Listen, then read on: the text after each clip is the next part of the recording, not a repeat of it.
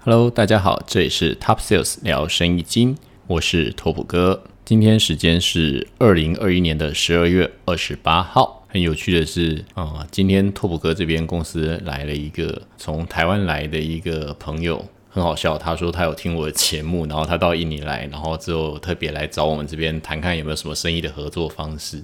哇，真的是太棒了！就是想不到录这个节目，居然还有办法替我找到生意哦。而且又是有机会可以合作，又是我这边熟悉的品相，期待我们有机会合作喽。未来啦，明年如果有机会合作的话，我可能之后再找时间把这个故事再讲一下，大概是怎么发生的。但因为现在谈判过程当中八字都还没一撇啊，所以说我们现在也是先静观其变，再看看后面会怎么演变哈。呃，这些合作的机会一直都会有，然后自己也想办法去把握这些机会，然后把这些事情做好。一直以来，就是我从以前跟各个合作客户的关系，包括我以前跟以前一些职场上的晚辈们讲说。呃，永远要注意，就是说自己在跟这些客户们合作过程，你是代表公司的一个谈判手，那当然你也代表了你自己。就是未来你可能去了很多其他地方工作，那可能这些人他们诶，因为跟你合作过。包括像是我以前一些跟我合作过的广告公司，然后或是 A E 或者是创意等等的，他们其实到后来对我的评价，跟我们继续要找机会合作，都还是蛮有机会可以合作的。好，这些合作关系，所有的合作关系都是在开始有交易之后才会有的合作关系。那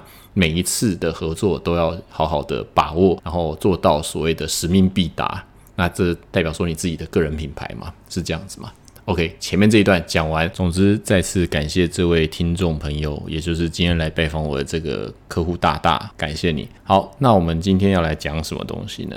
因为持续录了几次节目，然后之后发现好像听众们对于说印尼这边的一些事情，他们比较有兴趣，就是好像大家比较想听听看看我拓普哥这边在印尼的一些所见所闻。那我今天就在整理了一些，然后来跟大家分享。因为刚刚好在年底这段时间，其实我们正在面试明年度要想要多增加了几个新人这样子。那所以在面试的这个过程当中呢，就是有一些呃我自己记录下来的，可能印尼本地的这些员工，然后他们想的跟你想的事情是不一样的。那当然我有听过很多朋友他们的公司在雅加达，就是可能市中心区。那所以说，他们可能像这些有的新创公司，然后给薪给的都是贼高，就是非常高薪。那所以当然，他们说他们的公司的福利也好，什么也好，等等的，总之就是望尘莫及啊。我在想，应该是比台湾还要更好啦。那当然，这些有时候本地的一些白领，他们也是跳槽来跳槽去的。那我觉得这一块可能，呃，如果是以雅加达市中心，搞不好要去参考的对象，可能要去参考，可能像新加坡这种工作环境了。那可能，呃，我这边提供的是不是在雅加达地区？而是在可能就是雅加达周边地区，然后也算是嗯，印尼本地算是稍微比较繁荣一点的，就是都市地区，但是并不是市中心区的这样子结构然后。那我觉得呃，可以当做是印尼比较多的本地公司的一个情况。先说好，我觉得其实因为我们这边给员工的薪水是以基本薪起跳，就是等于是说不低于基本薪，但是大概你也可以想象，就是基本薪上去一点点而已，就是并不会说到非常非常多。我再次解释一下，基本薪大概是多少钱？呃，印尼这边本地现在基本薪，假设以我在这个地方当个浪，就是当个浪斯拉旦，就是南。唐格朗这个地区，大概基本薪好像是在四条二还是四条三左右吧，我印象中。那四条二、四条三大概就是一个月大概台币八千多块钱左右啦。我们还没有超过九千块的一个薪水，大致上应该会给到十三个月，就是反正加一个月的年终。然后不要说我是惯老板，就我所知哦，在我们这个地区给到这样子的薪水条件，而且我们又给你周休日，然后不用加班的这样子的情况之下，其实是在这个区域里面。相对给薪算给的高的工咯。对，那呃，而且我们还有所谓的员工保险福利等等的，其实实际上这个我们都是照本地的一些法规来执行。好，那所以说其实呢，这是一个他们印尼人本地非常喜欢的工作，应该可以这样讲。以周边其他的附近的公司来说，我们算是一个还不错的工作机会，应该可以这样讲。然后印尼人选工作很好玩，他们其实大部分需求就是离家近这件事情是非常重要的，因为其实如果你每天要通车上班，其实实际上印尼的交通也是非常的不好，这个也是非常痛苦。再加上他们有时候会下暴雨啊，暴雨就是像是那种台风的那种暴雨。像我们刚我录音之前下午才下过一阵暴雨啊，一瞬间的短时间强降雨这样子。所以如果说你上下班每天要通勤，常常就是会暴雨哦。那当然我们的员工有时候就是住在周周边附近啊，他可能甚至中午。啊，可能一个小时的休息时间，他都可以跑回家拿个东西再回来，都有可能，就是这么的近。啊，就是邻居哦，大概是这样子啊。那拓普哥本身自己也就是住在公司楼上，所以拓普哥下班之后呢，我下班时间就是坐电梯从三楼坐到五楼，然后之后走一段小小的路程，走过穿堂，就只要走到我的房间，大概就这样子，非常非常的近。对，所以我上下班时间是非常非常非常近啊。有没有钱多事少离家近呢？基本上呃钱不多了哈。那事呢，我觉得因为管理层嘛哈，所以你说事多或事少，我不知道怎么讲。离家近是真的啦哈，是非常非常的近。基本上就在家里楼下而已。我们来讲讲看印尼这边的员工的状况，他们有几个特性哦。我这边面试下来之后，普遍发生的状况，包括像我现在用的员工也是一样哦这个现象，就是他们本身假设学历上都是大学毕业好的，可是他们那个大学真的是我不知道，我不知道他们在教什么东西，所以就是基本上我们会考他一些东西啊，最基本的。那很像在考智力测验，可能我在去年或前年的录音里面有稍微提到这件事情，就是我们在考试的时候啊，会先考一些什么黑色之于白色，就好像什么至于什么之类这种题目；杯子之于水，就像什么至于什么这样，就是我们会有一些选项，然后让你去选说，呃，这是对还是这是错，这样子，让你知道他们的关系是怎么样。这种像智力测验的题目，那我自己刚拿到那个题目的时候，我觉得，诶，这是在考我的印尼文吗？就是因为。我是有学一些印尼单字嘛，所以我想看一看哦，我好像都会写哦，对，但是我觉得这个是很直观性的，因为这就是像像在考你逻辑一样。那再来就是呢，我会考非常多的数学题。那这种数学题怎么考呢？有点像那种呃，你要从前面这一段数字里面看出后面的关系。哦，它可能写一三五，然后就空格，然后九。然后空格，然后十三，要你填空格里面的数字，那我们就知道嘛，一三五七九十一十三这样子嘛。对，那可能它会有各种不同的这种加二加三，或者每一个跳一加一，或是乘一个一再除一个几这样子，这种关系型的这种数列，要你去推导出要填哪些数字。OK，嗯，好了，这可能就在考国小六年级智力测验，我觉得应该都可以 cover 这个考试。好，然后再就是他会考应用问题，这应用问题大概是什么样的难度？我会举例一下啊，难度好比说，就像是说，好，呃，车子的时速是七十公里，好，平均时速七十公里，请问现在有一个三百五十公里的距离啊，你要开几个小时？就是这样子的问题，大概就是这样子的问题。真的是好，然后呢，大概会考个二三十题，类似这样子的问题。好，那他可能会反复的问你不一样的概念，比方说，好，呃，今年的疫情底下有百分之多少的人，然后他有得到什么样的反应？好，或者说生病的比例是百分之九，然后共总共有多少人？请问整体人数有多少？这样子，那就是用那个可能百分之九里面有九百个人，所以九百再除以百分之九，这样就是答案，就是整体母数是多少？OK，大概就是类似这样子的题目。然后你会看他们算的非常的吃力，就非常的辛苦，甚至都算不完，然后觉得说哇好痛苦，看他们在算这个东西，我也觉得很痛苦。对，然后再来呢，就是托普克自己本身的状况是好，假设你来应征，你来面试。然后呢，嗯，我可能有问他一些问题，好，那当然问完之后呢，我也会塞一个简单的数学题目问他。那毕竟你是要来做这个线上这个我们跟我们有关系做销售的，所以我给他的题目类似就是说，好，这个商品的成本是多少？那毛利我要要求多少？费用率是多少？所以请问你没收应该是多少之类这样子的问题，或是啊，这个商品的末端售价是多少？那它的成本是多少？请问毛利是多少？这样子的问题哦，就是基本上你有买卖过东西，或者是一个非常简单的算式，或者说好最简单的假设，今天我有两百块的东西，然后我广告费占比十趴，请问一下我广告费是多少？就这样子，两百乘以零点一就得到二十，大概是这样子的答案。对，然后之后我会看他们算的非常的久啊，我快晕倒了。好比说有一个题目，呃，成本率，呃，我的商品成本是三十五块。成本率占百分之七十，请问我的呃商品末端售价是多少？哦，就是三十五除以零点七嘛，哈，就是答案了嘛。对他们会算不出来哦，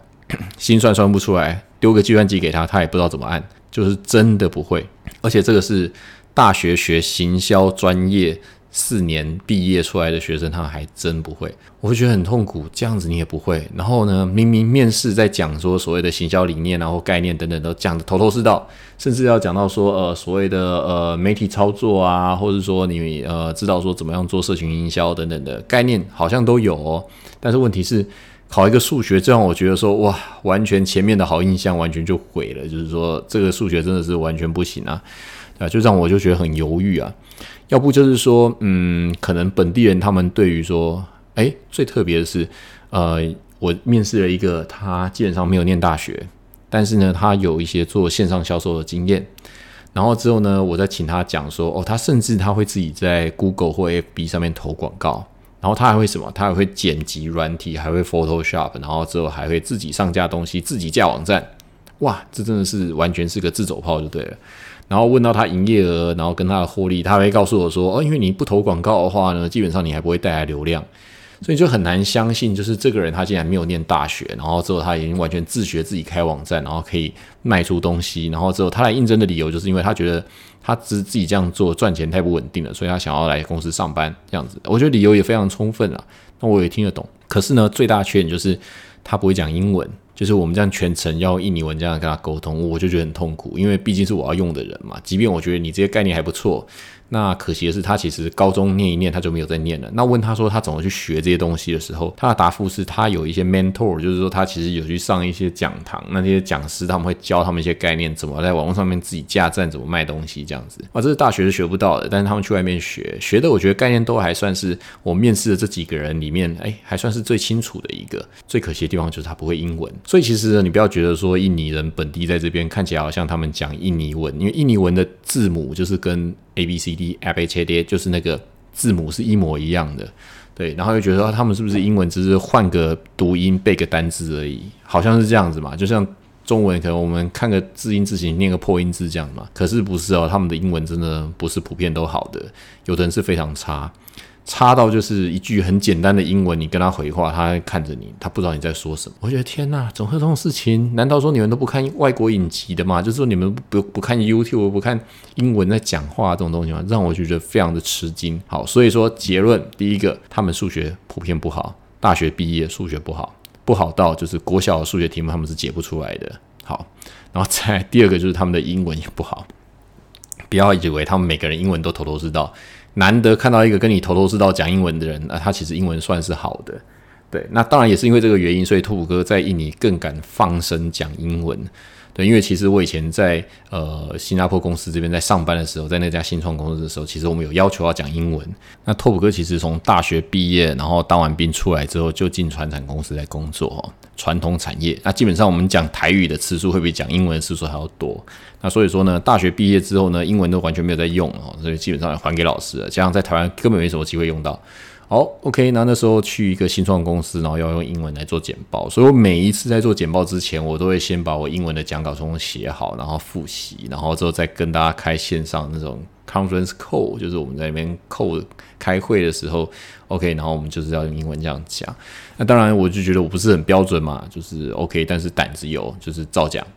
OK，来到印尼之后，我才发现，哇，原来我的英文这么好，我这么敢跟他们当地人讲话。我去外面，我都大方的秀我的英文。比方说，我去银行办事情，哇，滔滔不绝的讲英文。结果那个银行那个小姐，她是听得一愣一愣的，她听不太懂你在说什么。对啊，去做各种事情，我都可以用大方的用英文来跟你沟通，反正你听不懂嘛，对不对？就我我好像讲的头头是道，你听不懂，那就是感觉起来我的英文比较好，这样。其实大家都不好了哈。那反正就是你脸皮够厚，你就是硬讲吧，这样子。OK，刚刚讲到说，所以数学不好，英文不好，但是他们都会一些很特别的技巧，比方说，呃，我面试下来这一波，我面试了一共六个人。好，这六个人全部都会使用 Photoshop，全部都会使用 Illustrator，通通都会做 Premiere 剪片。哇，真的是太强了！我就这觉得太强了。难道对他们来说是一个基本的技能吗？但感觉起来又不是这样。我怎么说呢？因为他们不一定会用 Excel，然后他们可能 PowerPoint 用的也不好，Word 用的也不好，可是他们会一些修图软体、制片软体跟这些比较，我觉得这些反而我自己觉得比较难的东西。好，我觉得为什么哈？因为其实我觉得在台湾呢，你一台电脑里面基本上要灌 Office 好像是很正常的嘛，啊，就是我们可能都会学校的电脑里面都会有 Office 嘛，所以你可能要做简报，然后要报告，然后之后要算一些呃数字，我们会用 Excel，对不对？画一些图表。可是印尼人他们反而这一块是不需要的，那他们都会去做修图、做制图，然后之后甚至拍影片。哦，但是呢，你说要他们简报，他们不会，对啊，简报不会哦，但是制片会。特别吧。然后很妙的是，哎，那你们这些剪剪辑软体都很贵，不是吗？一套这个 Adobe 的这个软体都超贵。哦，错了，他们本地基本上就是那种大补贴。我之前可能上一集或前一集可能有讲到，大补贴之便宜啊。他们这边一个呃 Illustrator 全套，或者说应该说是 Adobe 全套好了，可能就是台币六十块的事情啊，就是这样子。那所以说，你说他们可能用一些学术研究使用的软体呢，就是这些人从学生毕业的时候都会用这些东西咯。然后我觉得我也好奇，他们的电脑跑得动吗？呃，总之用结论来看，应该是都跑得动了，所以他们都会用这些东西。那当然，实际上做的怎么样，我是没有直接让他们下手去让他们去实测了哈。但是，呃，变成我们还有试用期啊。假如你真的要来，我们一定会让你做，一定会让你做片，因为拓普哥本身也会制片，所以我可能做到一个程度之后丢给你看，你字幕上的怎么样，特效上的怎么样，或者说你其他东西能弄怎么样，这样子，大概这样了哈。那我也不是说做的很好啊，但至少我的那个。结构我剪得出来嘛？那优化你如果可以优化的话，那我就轻松很多啦，对不对？我脚本写一写，未来我看你能接手多少这样子。总之呢，数学、英文不行，但是会其他东西，这是我发现第一件事情。啊，再来就是说，这边本地人哦的员工有一个非常普遍的现象，就是他们做事就是凡事就是无所谓。无所谓，无所谓，青菜，青菜，就是印尼人他们讲也是青菜。那好比说，我举个例子，讲我交代一件事情啊，然后他们其实做事情，其实他们不喜欢用脑。那以前我们在讲说，呃，我们可能在台湾哈，业务部跟企划部可能我们会互相背格哈，就是我们可能讲啊，那个是谁的 KPI，所以我们都会技术性的去阻挡他们去完成某些事情。这个要怎么解释呢？反正就是有时候部门之间，部门之间会有这种角力，有没有？叫你老板来跟我讲，好，类似这样子哈。可是，在印尼不是这样子哦。在印尼，基本上有时候我们去，像我，我最近遇到一个问题，就是说，好，我们现在有一个商品，我们要申请一些准字。那这个准字里面呢，呃，我们就要用那个商标这个事情，因为我们自己本身有自己的商标嘛，所以我们就请同事们跑去问我们跟法务相关的一些呃合作厂合作的那些外外部厂商，就要跟他谈说，啊，我们这个商标要这样做的时候要怎么办？这样子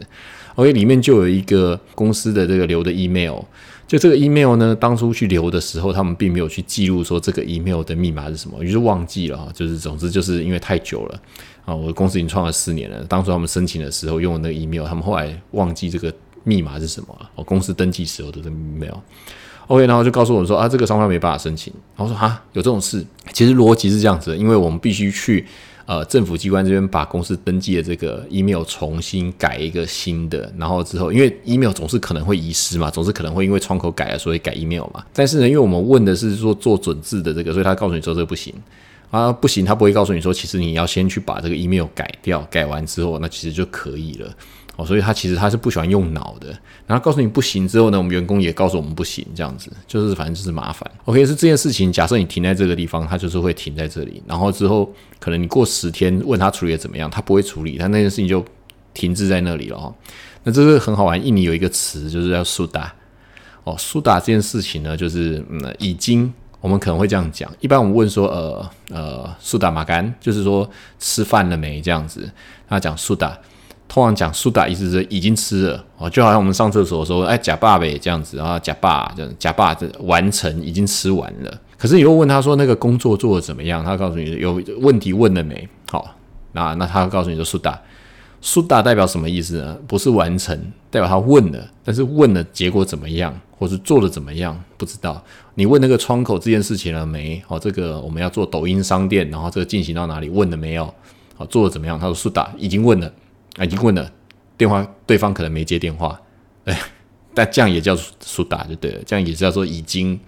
已经代表在做这件事情了，但是不一定有完成。他们对于这种时间的完成这件事情，是给你一个相当含糊的概念，就是哦，我有做了，但是结果怎么样，我我不 care，没事就好，反正我把这件事情交代完，做完了就做完了哦。但是问题是，实际上并没有做完。然后你去看哦，他们普遍有这个现象。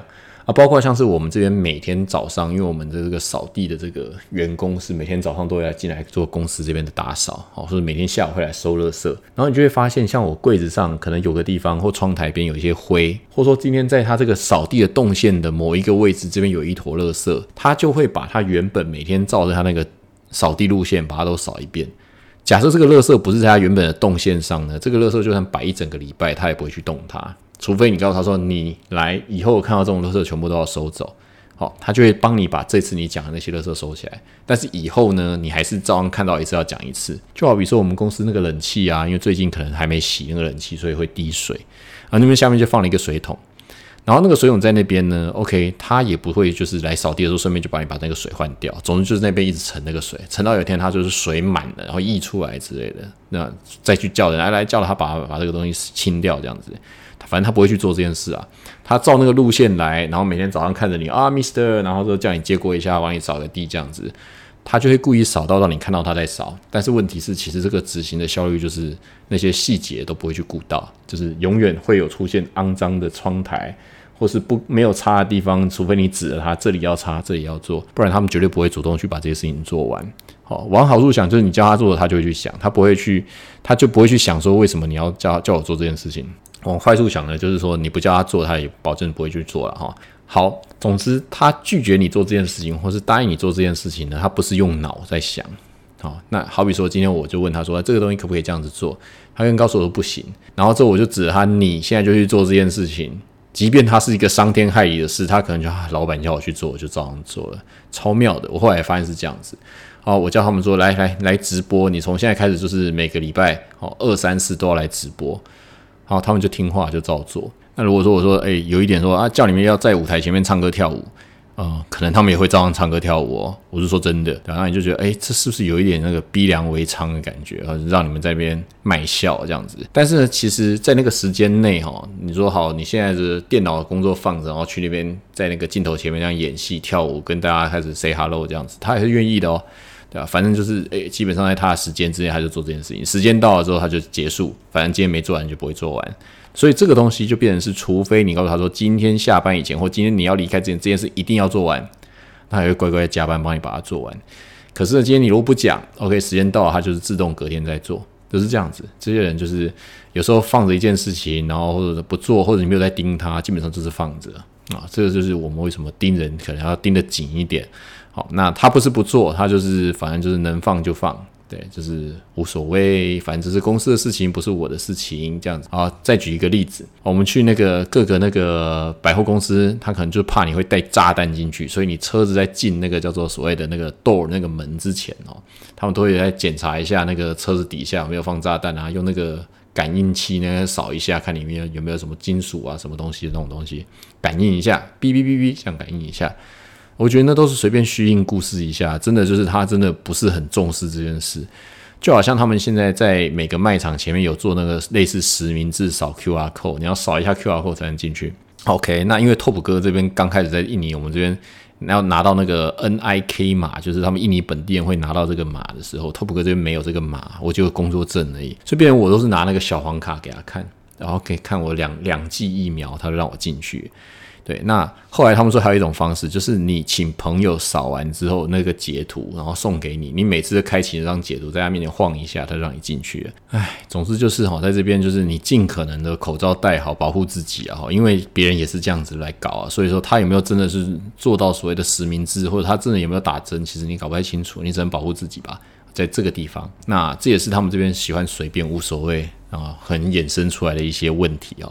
好，那再来就是呢，印尼本地人，我这边观察我这边的员工们，他们其实哦很喜欢团购，就是说，哎，今天谁买了什么东西之后啊，他们觉得，哎，开始聚在协会讨论啊，这个东西好像菜市场那边卖的啊，还是什么东西卖的啊，还不错啊，然后就会大家团购。可是我觉得可能跟他们前面那一点数学不好有关系。我会觉得你们这样子团购买东西来，然后再分给别人，你真的觉得这样子有赚到钱，或是有划算吗？就是说。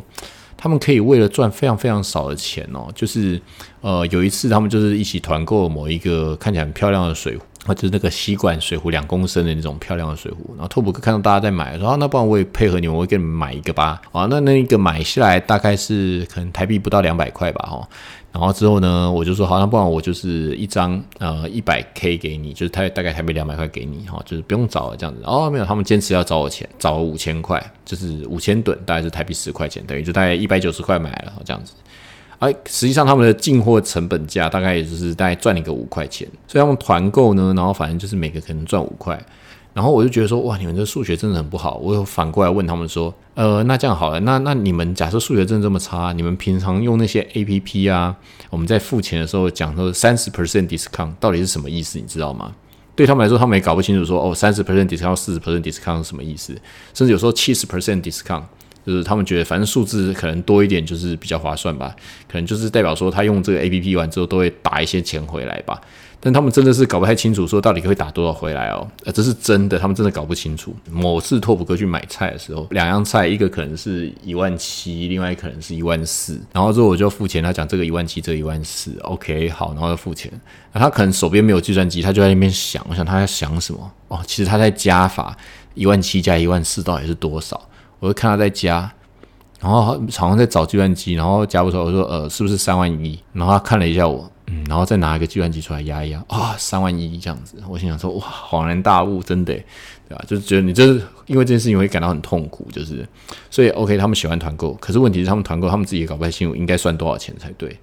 啊。所以这个我觉得说，他们本地人有时候很喜欢做所谓的 drop ship，就是说买东西再来卖。他们可能不晓得平台中间还有扣佣金吧，所以他们可能就是呃看常常在进一个店，然后把你东西从这边带过来，然后在这边卖，这样好像有赚一点价差，但实际上真的有赚多少呢？我觉得 可能他们自己也搞不太清楚。对，就是我是这样觉得啦，就是要不然你数学真的很好的话，基本上你不会花时间做这种事情嘛。对，但是他们很喜欢这样做，就是赚的很少很少，然后之后花时间做这件事情这样。然后也是因为哈，他们本地人啊，就是不喜欢存款，就是应该说是没有存款概念啦，所以经常就是会没钱啊。这个没钱也是我常常观察他们的，就是说真的是没钱了，月底吃泡面或吃印尼面这样子，但就这样子吧。那所以说，因为经常会没钱，所以要借钱。啊很普遍的，假如你公司就是会借员工钱的话，他们员工就会来跟你借钱。那通常借钱的话，公司的规定都是这样，你员工可以跟公司借钱，但公司不能借超过你一个月薪水的钱就对了。哦，就是说，如果会超过的话，您借超过一个月就不能再借了。所以他们等于就是每个月工作把他的薪水再还给你，然后再跟你借钱。他们就是宁可因为这件事情而一直欠你钱就对了。这个月欠下个月，下个月欠下个月这样子，反正就是永远欠你一个月薪水。他们就是享受这种背负这种欠一个月薪水的这种优越感。对，反正。呃，我欠公司一个月的薪水，公司不会把我 f 掉，因为反正我一直要替公司赚那一个月的薪水，啊，这是替我有一个心理上的好像保障，因为反正我还欠公司钱，所以我要一直替公司工作这样子。哎，我也不晓得是他们头脑太简单还是怎么回事。总而言之，就是他们会习惯的借钱，然后在月底就把东西钱全部花光啊，可能一赚了钱，然后可能月底领到薪水，然后就去吃一顿好吃的这样子。而且啊，他们喜欢买高单价的商品。呃，有一个现象，今天他的同事们用什么，他就会用什么。啊，假设某一个他的周边的朋友用了一个这个牌子的东西，即便这个牌子很贵，然后但是他们还是会想要去买这个东西，有一种这种彼此认同的这种感觉。然后可以看得出来，像我们的印尼同事们，他们收入真的就不高。我说的基本薪多一点点，对，可是里面呢，呃，有三个人都是用 iPhone 手机。然后 iPhone 手机呢，就是跟台湾的价格不会差多少，就是甚至就是比台湾还贵一点点，对。但他们会用分期付款的方式，然后来买一个 iPhone 手机这样子，然后觉得说，哇，我真的是我都没有办法用 iPhone，他们用 iPhone 这样子，就是品牌信仰，然后就愿意让他们分期付款，然后每个月都。穷就是吃泡面这样子，只为了买一个 iPhone 这样。那这个是印尼人他们都会有的一个习惯，就是你普遍的观察，诶，他们都是这样子哦。你会很好奇，你是有赚这么多钱吗？可以这样子用 iPhone 吗？这样子，OK。但是他们就是非常喜欢，就是你会发现是这样子。然后再来，本地人他们是非常喜欢拍照，各种事情他们都喜欢拍照啊，就自拍。然后再来就是，呃，他们喜欢有人请客，然后之后大家吃东西很开心。当然说，哎，是不是台湾人大家喜欢请客自拍？OK，可能也是吧。但是你可以发现，就是说普遍用得上在国中生身上这些开心的奖励的制度，用于印尼人身上都是非常适合的。哦，那就是有时候办公室大家喜欢起哄，然后之后一开始大家那边拍照，然后之后呃请客这样子，同乐会这样子，对他们来说这种工作环境是最棒的。就是哦，时不时有一些同乐会，然后大家会很开心，这样子幸福感是相当强烈。这种幸福感很强烈哦。那再来就是我们的员工，因为我们都是签合约制的。印尼有一个现象，就是说，如果今天你的这个合约到期，我们假设签一年好了，一年完了之后，我们再续约，可能签两年。结束之后，你如果没有跟他签合约，明年度的一年的那种保证合约的话，他就变成是正式员工哦。而如果变成是正式员工的话，那就比较麻烦了。未来你要你要让他离职，或者你不要用这个人的时候，他那个资遣啊，呃，国家是蛮保护这个印尼员工的，所以有蛮多的就是他可以跟公司主张的一些要求。对，所以说如果说是像我们这种在呃外国人在印尼这边请这些印尼本地的这些员工的话，我们都是用这种人力资源公司每一个年度我们要签一次合约的。这个东西变成是说，合约到期的时候呢，我们不跟你续约。好，这样的情况下，你既不是正式员工，而且你也没有没有办法说什么，就是公司不跟我续约了。他们就再去找别份工作，所以像是我这边看到一些履历啊，有一些诶，这些是行销企划背景的，他也是被其他这些公司，他们就是不再续约，然后试出来的人力，大概是这个样子。他们也很习惯于就说啊，这个年底他没被续约，然后就再去别家公司找工作这样子。啊，当然你说他会不会很难过？可能会难过一下吧。我们也觉得说我们很在意说啊，这个员工他将会不会心情很不好？那他们好像都觉得这个东西是蛮这种挫折，或者是这种忽然间被公司不再续约，然后明天就没工作这种事情，也许都是神神明。的安排就是神明他自有冥冥之中自有安排这样子，就好像我如果没有把钱用完，然后就忽然之间就过世，好像是我好像浪费了这个钱，所以他们就觉得说赶快这个钱收到，赶快就想办法把它用完，避免说之后到时候用不到这样子。他们也没有要留给后代的这种意思啊，完全没有说要留给自己的小孩啊什么啦这些的，他们没有这种观念。大家自个赚这样子，大概是这样概念。但是呢，赚这个东西又很有趣，他们不会想要赚很多，他们也不会想要向上，就是说哦，我要成为一个呃小主管，然后之后我要管理团队等等的，他们比较不会有这种想法哦。至少在我这边看下来，我们这边拿基本薪的都不会这样子。然后你只要在团队里面出现一个年纪比较大一点的，或是稍微他他讲话稍微有点道理的，然后有点逻辑的人，他很容易就会成为我们这个团队里面，他们认为这是一个新领袖。举例，好像是我团队，假设大家都是二十三岁，然后我现在新找进来一个人，他可能是二十六岁，然后很自然年纪比较大那个呢，他就是假设他讲话有点逻辑，或者是哦，他可能会带领大家，他很容易就会成为领袖，因为大家会知道说你年纪比较大，所以你比较老。所以这边就是说啊，这个人比较老，他可能就是会懂得比我们多。那我觉得普遍看起来就是印尼人本地对于自己自信心的比较不够，就是他不认为自己会很多事情，所以可能你饭吃的真的比较多，你就会比较多事情。就是我认为啦，这是他们印尼本地人的一个有一个先天有一种自卑感的感觉。那如果本地假如是印尼本地的华人，当然你要把他视为是印尼人，只是他就是华人。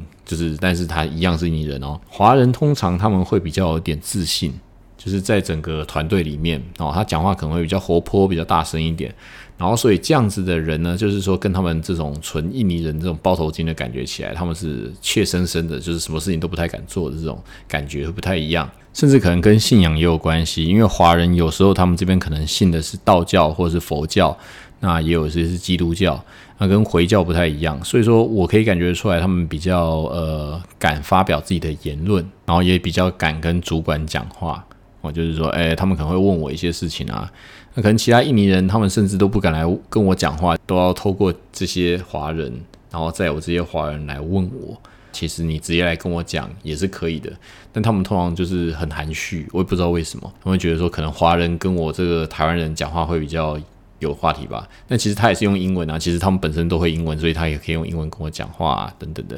OK，但这中间要讲到一块，就是华人的英文不一定比较好，华人的数学不一定比较好。哦，就是这样子。就是我刚刚前面讲到的第一点，数学跟英文都不好是真的。对，当然你说 OK，是不是大一点的公司，这基本上面试都会把它刷掉了？可能吧。对啊，那你说他们可能会讲说他们会做一些事情等等，那是不是真的会呢？当然至少是验证啦。不过反而哦，在印尼我的感觉是说大话的人比较少，就是说他们会说自己什么都会，然后但实际上做出来都不会的人，我觉得比较少。就是他们通常都会比较保守，就是都说呃这这个好像不太会啊，这个其实也不是很行。他说那这件事情你能你做，你觉得有没有办法？嗯，不太有把握，通常都是这个样子，就是不会说哎我可以。那我来这样子，好像都不会，这是我普遍在印尼发现的现象。那当然前面也有讲过，就是问说你们有没有什么反应啊，或者你们有没有什么要回馈的事情啊？本地人通常都不会有什么回馈。然后再来就是他们的一个逻辑啊，就是也是跟前面有关系，就是通常好比说像前前几天发生一个事情，就是呃托普哥一些同事忽然就跟我说啊，这个东西啊，这个品相卖出去之后啊，然后就有一些客诉，然后就是说好像用了一段时间之后呢，他们都会觉得这个产品不好，然后开始陆陆续续有客诉，然后好像很严重，很多件之类的，对吧？然后你。你一开始听到你就觉得哇完了糟糕又遇到一次采购失误，可能这东西用一段时间又有问题，这样子就开始很烦恼喽。OK，当然是你要去 review 这些数字，就是说实际上到底发生了多少件这样子的客诉呢？呃，是否可以帮我把这个客诉的事件大概有几件？然后时间是多久，然后多久以内反映了多少件这样子，那个频率我们把它调出来看。OK，就你调出来才发现说，哦，原来还好啦，就是个位数的，可能就是三件吧，或四件这样子。只是呢，他可能就是最近几天连续接到了这样子三件或四件的这个客数，他就会认为说这个东西是不是不行了，信心就出问题。然后本身人没有信心，对你商品没有信心，可是因为别人你要去看那个比例嘛，好比说我可能卖了可能有五千个。或是可能有一万个，然后可能出现了三个还是五个，我觉得这样子的客数也可能跟消费者怎么使用商品也有关系。那变成说，我们先了解状况之后，我们再去跟供应商这边求证。通常我们做法还是这样子嘛，在确定这件事情是点状发生，还是它有可能是片状，就是好几好几件都是一个区域全部都发生这样的事情。OK，结果我发现说，嗯，其实根本就是没有那么严重，对啊，我是我会这么判断嘛，就是我们大家还是有脑嘛，我就想说这件事情到底是比例占多少这样子嘛。可是他们本身不会，他只要在这段时间感受到啊，怎么有接到这个啊，明天又接到这个，就啊，这是一个非常严重的事情，他们就会讲一个含糊的事情。这个最近真的是很多很多棵数，